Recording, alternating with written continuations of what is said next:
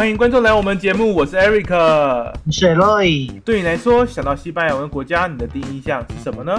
使用西班牙文国家的文化与你想象中的有哪里不一样呢？就让我们一起来认识吧。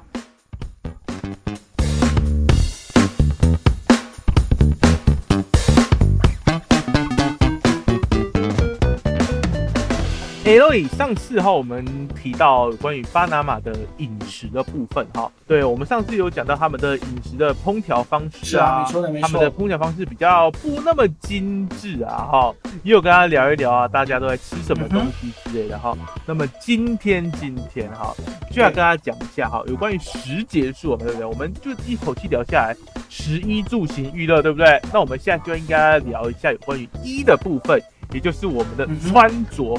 巴拿马穿着有什么特别的？可以跟我们聊一下吗？诶，这个巴拿马的穿着哈，我们其实有讲过，因为巴拿马跟美国有一个紧密的联系，在衣服的部分的话呢，是它也会受到美国的文化的影响哈，就是可能有美国开的一个连锁商店叫做 Saks，S A K S 哦，这个算是一个美国的平价商店，那这个算是一个平民的选择嘛？不过呢，因为受到都是美国的文化影响呢，所以呢，基本上你会觉得他们穿着就比较街平风的那种感觉。了解了解了解。但是你刚刚讲的是有关于美国文化进来的那些品牌，对不对？对。那他们的平民呢？诶，说到这个部分哦，我不知道 Eric 你还记不记得，就是在二零一六年的时候呢，我们的总统被受邀到这个巴拿马参加这个运河的拓宽典礼，他穿的那一套衣服吗？哎，我有一点那个印象有点模糊，不过我记得好像是白色的一个汗衫的样子，对不对？对，你说的没错哈。当天你在电视上看到的那个白色的汗衫呢，就是巴拿马的这个传统男性的服饰，那看起来就很像这个农夫装哦。那既然都是南京的传统服饰呢，那至于裤子的部分的话，就不做太多的介绍，因为毕竟是农夫装，所以呢，一定是比较蓬松的那种。方便于工作。对对对对对，然后他们又想用那种，我当记得没错的话，那摸起来材质是比较接近亚麻的哦。那这里我们就不再做太多的解释，裤子就那样子。了解了解。那除了有关于刚刚我们谈到农夫的汗衫以外，哈，有没有什么比较特色的配件啊？哎，被你这么一说哈，有一个哈，基本上提到巴拿马。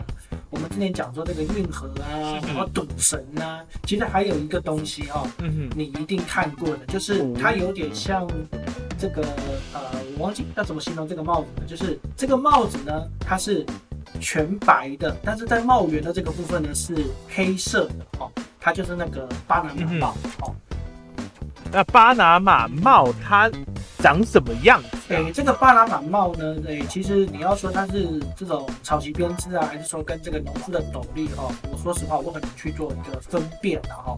不过呢，我个人是觉得啦，因为这个帽子呢，它其实呢是用一类是一种啊草编织而成的。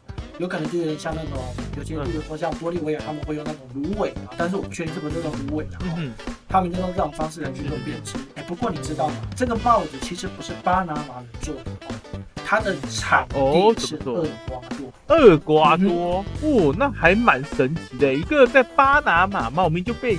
已经被命为巴拿马帽的一个帽子哦，产地竟然不是巴拿马，是厄瓜多。是因为哈，在这个美国的呃这个有所谓的大小罗斯罗斯福时期嘛，那哪一个我就忘了哈，他们就是到巴拿马呢，就是开拓这个运河需要很多工人嘛，所以呢，其实这个也不太算是农夫的配件，比较算是当时的这些工人呢，因为我讲过嘛，巴拿马的赤道非常的热，所以呢，可能就要戴个帽子来这个遮挡太阳。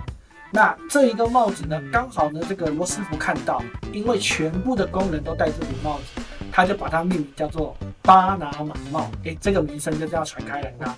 哦，那这顶帽子还有一点算是被阴错阳差去取到，变成这个意思了。是啊，没错啊。那我们刚刚谈到的哈，都是有关于男性的服装。那么女性有没有一些比较 special 一点的？说到这个女性的服装哈，我个人呢比较有印象的叫做 boyera 哦，这个服饰呢，其实呢，它跟这个西班牙的南部，尤其是这个安达卢西亚区地区的安达卢西亚区呢，它比较有一些关联啊。我们知道，在这个一四九二年的时候呢，哥伦布呢，哎，发现了美洲，当然就导致了美洲跟西班牙之间的这种文化的交流。那我们现在在巴拿马看到的这个朵耶拉呢，其实也不是完完全全从西班牙那样子带过去的，当然会结合当地的一些人民文化，就变成了他们现在的传统妇女的一种服饰啦。哦，那除了这个服饰以外，还有没有比较其他特别的一点？刚刚我们都讲到男性有几种嘛，那女性呢？说真的哦，这种配件的部分哦，毕竟我没有做太多的研究哈。可是呢，我们讲到的这个巴拿马，它在加勒比海。哎，说到加勒比海，你会想到什么？哎，加勒比海不就是阳光、比基尼？比基尼？没错，没错哈。没错，这是一个很好可以这个眼睛吃冰淇淋的时刻哈。在其他国家我可能会这么说了，但在巴拿马我可不会这么说了。我怎么说啊？呃，说实话哈，我对当地的女性穿的这个比基尼哈，我尤其是这种比较丰腴的女性哦，穿的那个比基尼会有点感到害怕哦，因为呢，他们在这个屁股的部分呢，臀部的部分会特别去做增垫的动作。哦，其实我也不知道为什么。那其实我说实话，我没有在，好在我没有去过海滩看过这样子的美景啊，不然我可能就会要洗眼睛了。那我是去这个刚刚讲的这个萨克斯呢，也看到了这个这个泳装，哎，就觉得很奇怪，就觉得怎么怎么那个臀部的那一块呢特别被增垫，就特别靠近去看那个泳装的这个内部。结果发现呢，就有点像垫那种海绵的那种东西，就特别在强调这个臀部的部分了哈。这是一种当地的审美观啦，那我也不知道为什么会这样子。对我来说，这是一个蛮大的冲击哦。臀部增大这一个部分啊，我想到以前台湾早期都会说，女生的臀部大表示她比较会生产啊。或者是生产的孩子比较健康等等的一种说法，然后会不会啊？因为你之前也有跟我们讲到，巴拿马有受到亚洲的文化影响，会不会有因此融合进去啊？这个部分我很难去做确认哈。不过我们在巴拿马常常听到的一个说法是说，因为呃，其实巴拿马呢，它的这个。种族的混杂非常的复杂，尤其是跟华人。嗯哼，哦，因为呢，这个讲一点点小小的历史，就是十八、十九世纪呢，这个美国要盖这个运河的时候呢，其实从亚洲这边呢骗了很多猪仔到了那边去协助，所以当然呢，这些华人就会在当地落地生根。所以呢，你随便抓一个巴拿马人，你问他的爷爷奶奶，有四分之一的几率会是华华人，会是亚洲人。哦，也许真的是因为这种。概念这种关系，他们才会有把它文化融进去，说不定哈。那对于服饰之外，还有要补充其他的东西吗？Eric，你也知道，在当时那个时候呢，我毕竟呃刚学习完两三年，还没有很久。那我们的课本常常也会出现一些这种西班牙看到那种品牌，哎，有些在台湾看不到，所以其实我们就喜欢去那种 shopping mall 呢，就是去看那些哎看不到的品牌，例如说这个。嗯，常常看到什么沙啦，这个大家都看过。那有一个西班牙叫做 d e s q u a 呃，它是一个比较具有现代特色的这种设计型的衣服。还有一个呢，就是这种呃女生都会很向往的这个叫做 b，Bro 就是 For 女士，Novia 就是 Fiance 啊。还有呢，就像什么仆人贝尔啊，这个我们在哪里都看得到的。那还有呢，就是这个 DOS，我只能说，就是对我们来说呢，就是一种冲击啊，因为你连课本就看到这种东西嘛，那你就去到 shopping mall 啊就到处看。那除了美国、欧洲的品牌以外呢，还有这些西班牙的品牌，所以对我来说呢，他们的服饰呢就还蛮多元的啊。我大概只能分享到这里而已。哦，感觉你有点像是去朝圣一样，看到以前看到的东西，然后你终终于。哎，自己亲眼所见的，亲眼所见，亲亲自摸到那种，不要摸坏掉，摸坏掉就要赔啊！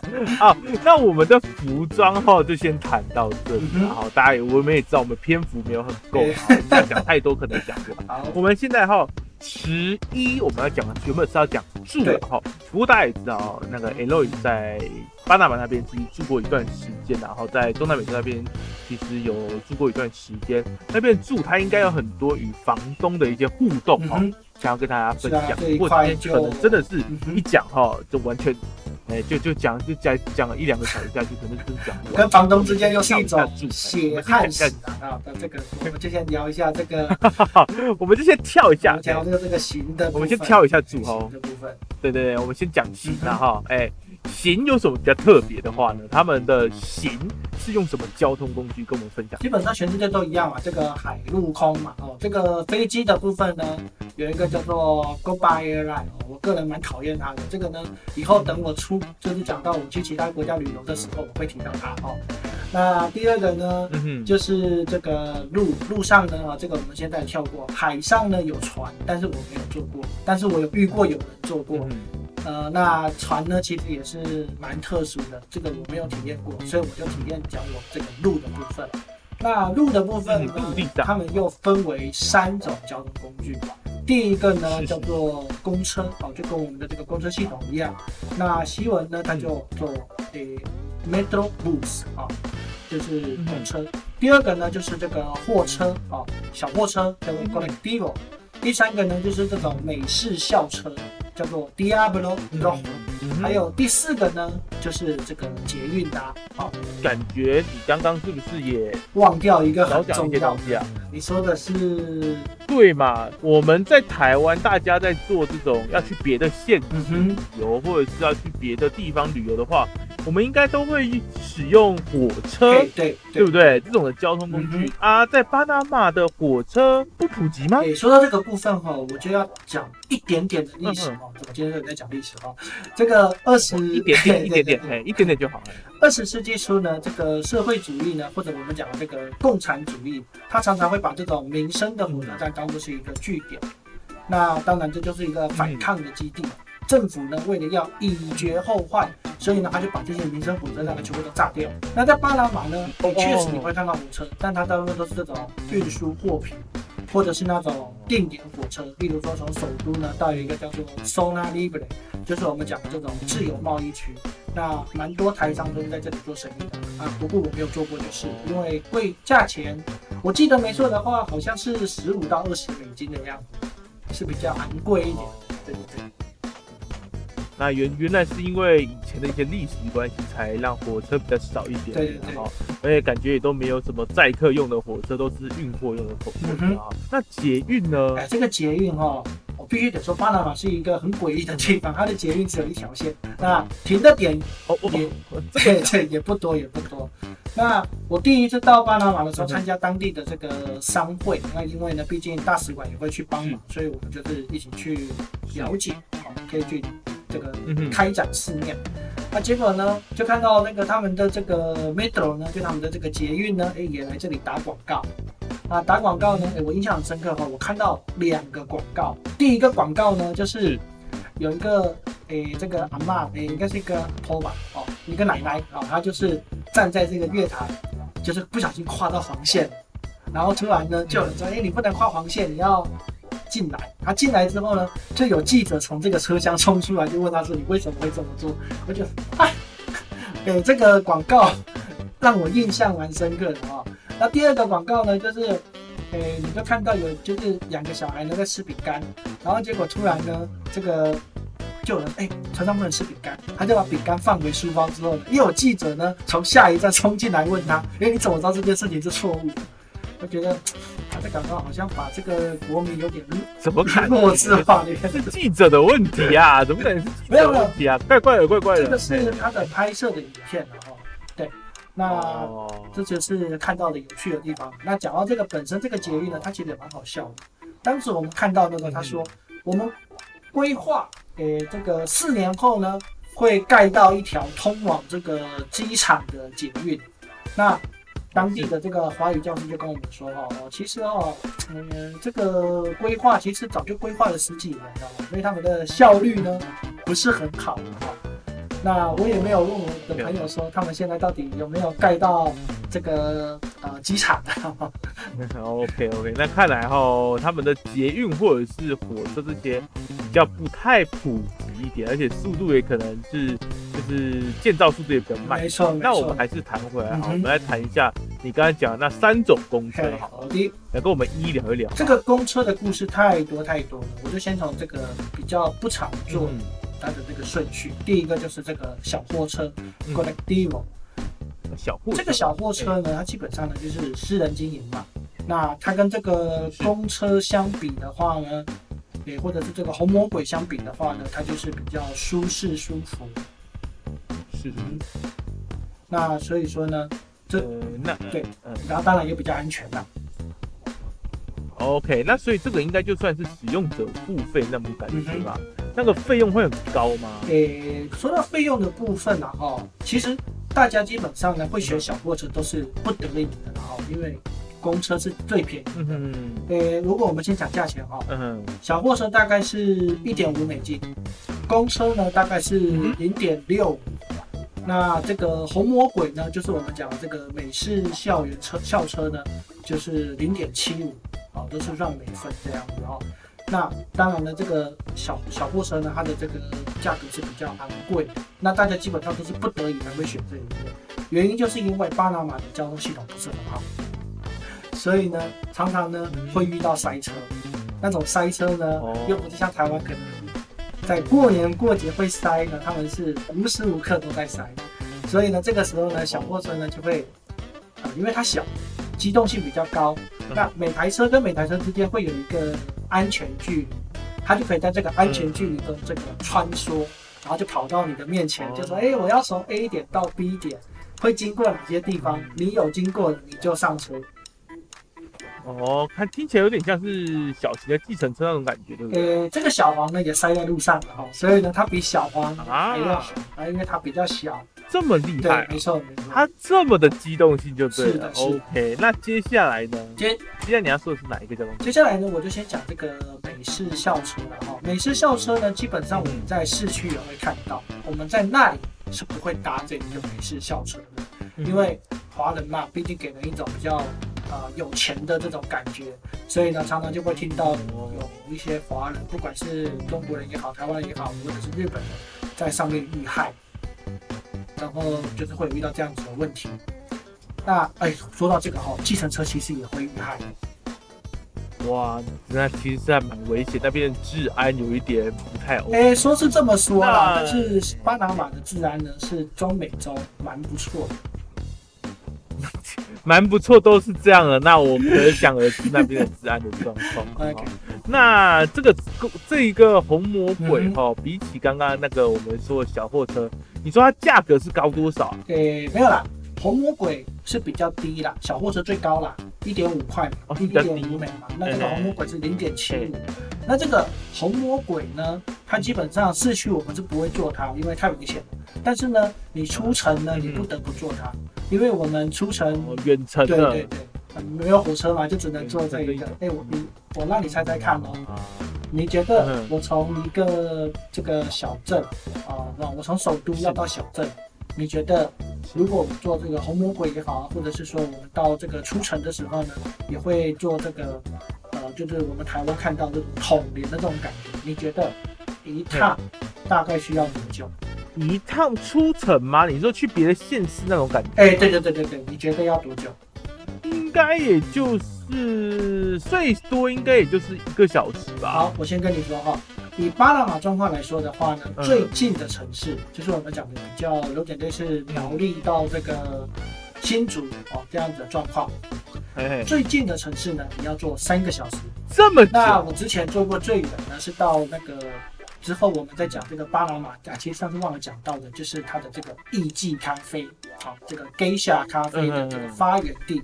博魁地呢，要坐七个小时。它是因为地比较远，比较人潮分散比较多，还是车开的比较慢这个？是一个原因啦，哈，还有一个原因呢，是因为嗯，其实这个后面公车也会提到，我大概讲一下，就是呢，因为它停的点呢都不固定，所以呢大家上车。嗯那那些上车的人呢，有些人呢可能就是真的要坐车，有些人呢是商人，他可能就是从 A 上车之后呢坐到 B，也不知道终点站他就要下车。对对，这个会在等一下公车会再提到这样子。那我们就来先讲一下最后一个公车吧。公车的部分的话呢，我刚刚讲了嘛，它是最便宜的，所以呢也是最多最多人选择的啦。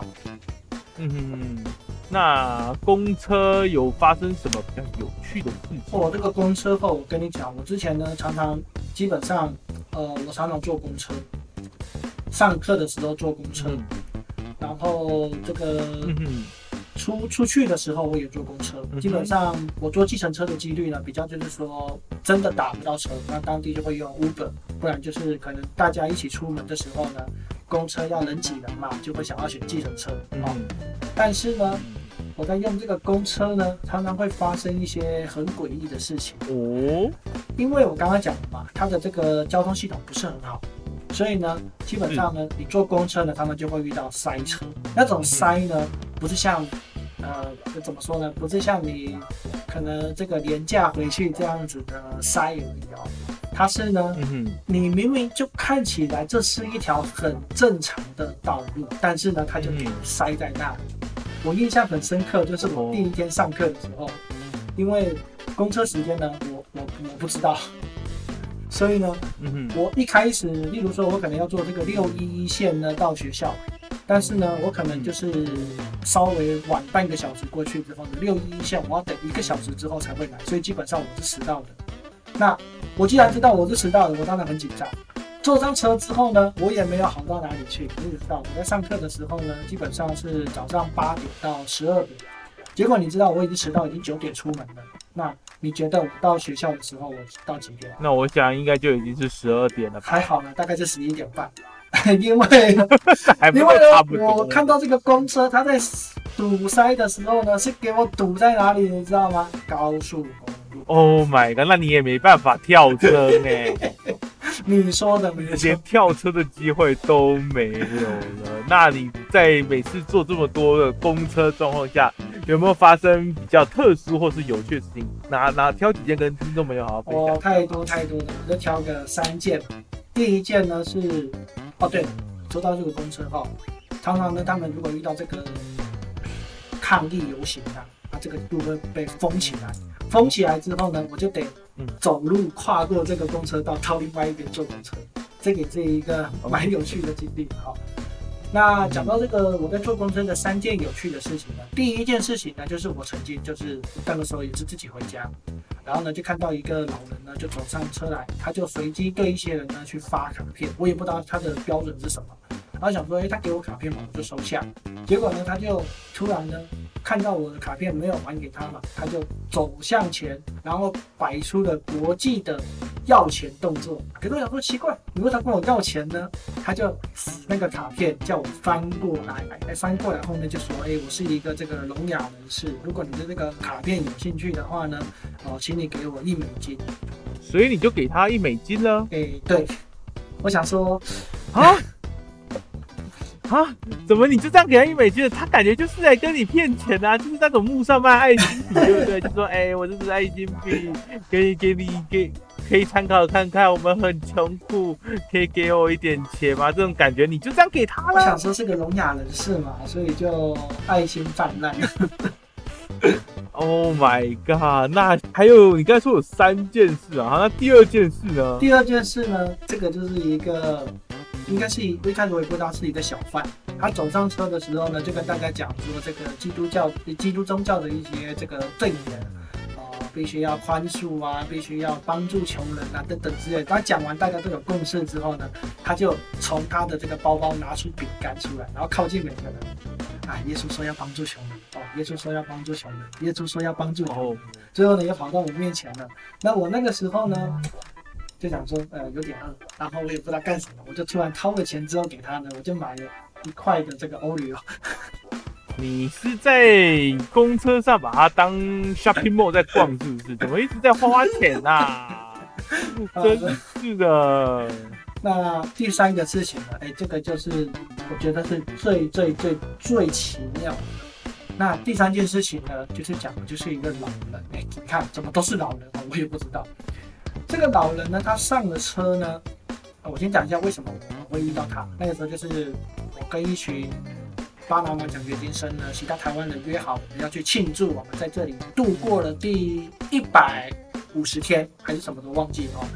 然后那个时候呢，一上了车，老人呢就开始在这个喃喃自语。我想说，哎，他在念什么？想说他可能有一些这个精神异常。结果没想到呢，他突然。对着车厢的所有人大喊一声：“好，接下来你们呢跟着我一起念。哇！突然整个车都像着魔一样，他念一句念一句，后来我才发现他是宣教师。嗯我就感觉我到了一个现，那个大型的这种宣教现场。然后，然后那个时候呢，他我要下车的时候，他就拉着我的手，他就说：“哎。”哦，我好像看过你的样子哦，你有没有觉得说我们好像很面熟的样子？这个时候呢，我的朋友就说不要理他，他要骗你钱，赶快走，赶快走。他怎么也会猜猜我是谁啊？我以前有看过你，你还记得我吗？我就是那个啊，你忘记吗？我就是那个，哎，怎么都是骗人的手法？你是在车车上都是在骗吧？是啊，所以说这三件事情让我印象比较深刻。好，OK OK，那我今天 L 以后就跟大家分享那么多那么多哈，有关于在巴拿马哈，呃旅游的一些小经验，尤其在坐公车哈，也分享三件还蛮有趣的事情啊。那接下来哈，我们也会继续跟大家分享有关于旅行的 L 旅游的系列哈，不用担心哈，各位听众朋友们，如果还想听到更多相关的讯息。也可以要在底下留言给我们，或是写信到我们的信箱里面。今天的节目就先这样喽，好，那就跟大家说声再会，Adios，hasta luego。